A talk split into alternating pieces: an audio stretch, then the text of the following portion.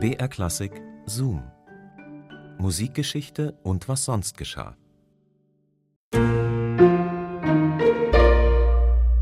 Muss ein Gedicht eigentlich vertont werden? Oder ist es nicht schon selbst irgendwie Musik, wegen des Klangs der Sprache?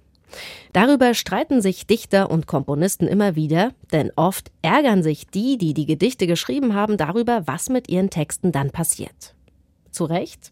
Das fragen wir jetzt, aber erstmal Hallo und herzlich willkommen zu unserem Podcast Zoom, Musikgeschichte und was sonst geschah. Wie immer bekommt ihr hier spannende Geschichten und Anekdoten aus der Welt der klassischen Musik. Dafür haben wir wieder im Radioarchiv von BR Klassik gewühlt.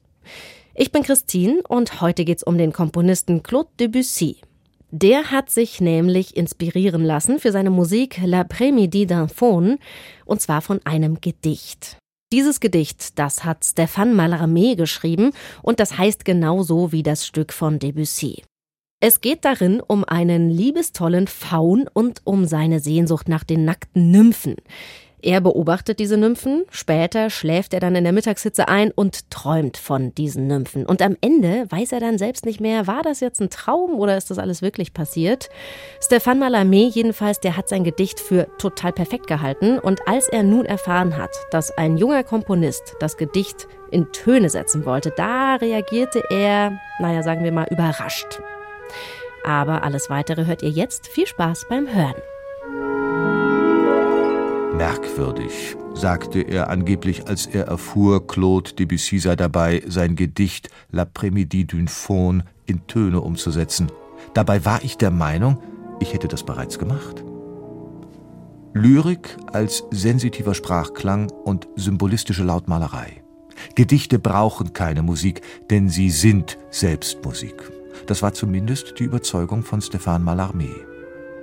Besingen will ich sie, die Nymphen meiner Träume, die weißen Leiber flimmern wie der Duft von Rosen in der schlummerschweren Luft. Je ne comprends pas. Ich verstehe nicht, soll der Maler Edgar Degas ausgerufen haben, um fluchtartig den Raum zu verlassen, als Mallarmé eines seiner verstiegenen Werke rezitierte. Je ne comprends pas. Was für ein Missverständnis.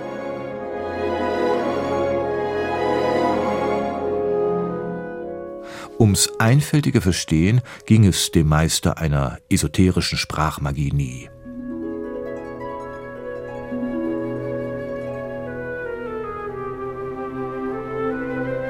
Stéphane Mallarmé und Claude Debussy, ein Dichter und ein Komponist.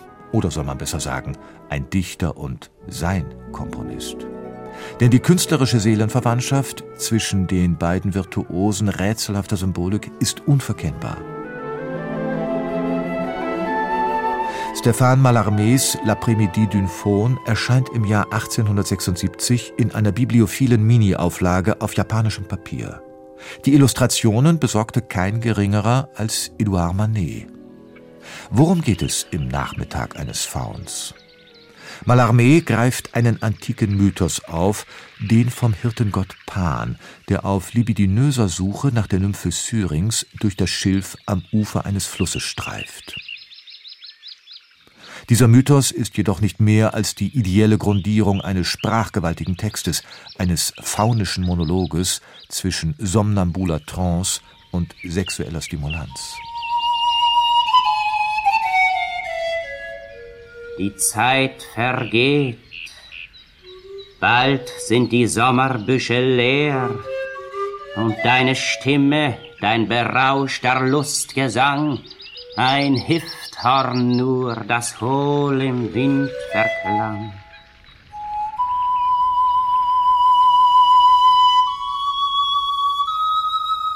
(1876), im Entstehungsjahr von Mallarmés Faun, ist Claude Debussy gerade 14 Jahre alt und Student am Conservatoire National Supérieur.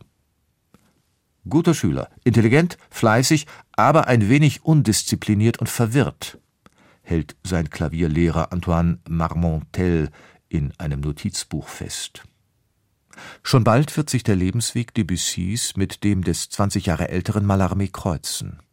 Denn der geniale Jungkomponist ist regelmäßiger Gast der Dienstagabende, an denen sich fortschrittliche Kunstvisionäre in der Pariser Wohnung des Dichters zur elitären Runde treffen. Ob er dort dem lyrischen Faun begegnet ist, wissen wir nicht. Eines ist sicher. Jahrelang setzt sich Debussy mit folgender Frage auseinander: Wie mache ich aus diesem Gedicht ein symphonisches Werk? Der Nachmittag eines Fauns erfährt mehrere Metamorphosen, ehe der Komponist seinen Orchestererstling im September 1894 beendet. Meine Poesie braucht keine Musik. Trotz seiner Maxime zeigt sich Mallarmé freudig überrascht, als er Debussys Stück zum ersten Mal hört. Wahrscheinlich, weil Debussy in seiner Partitur Mallarmés Vorlage nicht buchstabengetreu Klang illustriert, sondern orchestral interpretiert. Ihre musikalische Darstellung bildet keine Dissonanz zu meinem Text, sondern geht in Wahrheit noch weiter. Im Heimweh und im Licht, mit Freiheit, quälendem Drang und Fülle.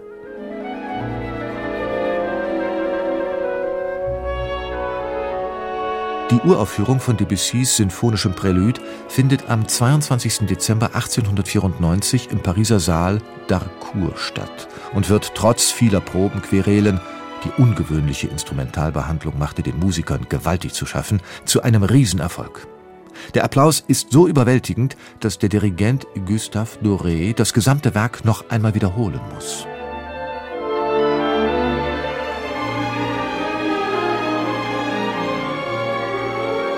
Zum Skandal wird Debussys Faunischer Nachmittag 1912, also 18 Jahre später, als ihn Diaghilevs Ballet Russe als sinnlich archaisches, durch und durch heidnisches Tanztheater auf die Bühne bringt.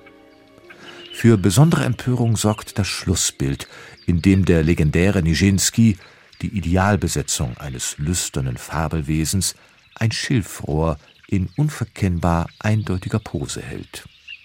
Übrigens, auch Debussy soll von so viel Anzüglichkeit nicht gerade begeistert gewesen sein. Markus Vanhöfer hat die Geschichte zur Entstehung von Debussys berühmter Vertonung von L'après-midi d'un Faune für uns ausgegraben. Zoom, Musikgeschichte und was sonst geschah gibt's immer samstags neu in der ARD Audiothek und natürlich überall da, wo ihr Podcasts hört. Und nächstes Mal geht's dann um den einarmigen Pianisten Paul Wittgenstein. Der hatte ja seinen rechten Arm verloren im Ersten Weltkrieg und dachte aber trotzdem keineswegs daran, seinen Beruf als Pianist aufzugeben. Amputation, Kriegsgefangenenlager im bitterkalten Sibirien. Unglaubliches geschah. Paul Wittgenstein überlebte dank eines Pappkartons. Eine Klaviatur bastelte er sich daraus, auf der er unermüdlich seine linke Hand trainierte, oft sieben Stunden täglich. Tatsächlich war es dann auch nicht der fehlende Arm, der Wittgensteins Karriere abrupt beendet hat, aber mehr dazu beim nächsten Mal. Bis dahin macht's gut, eure Christine.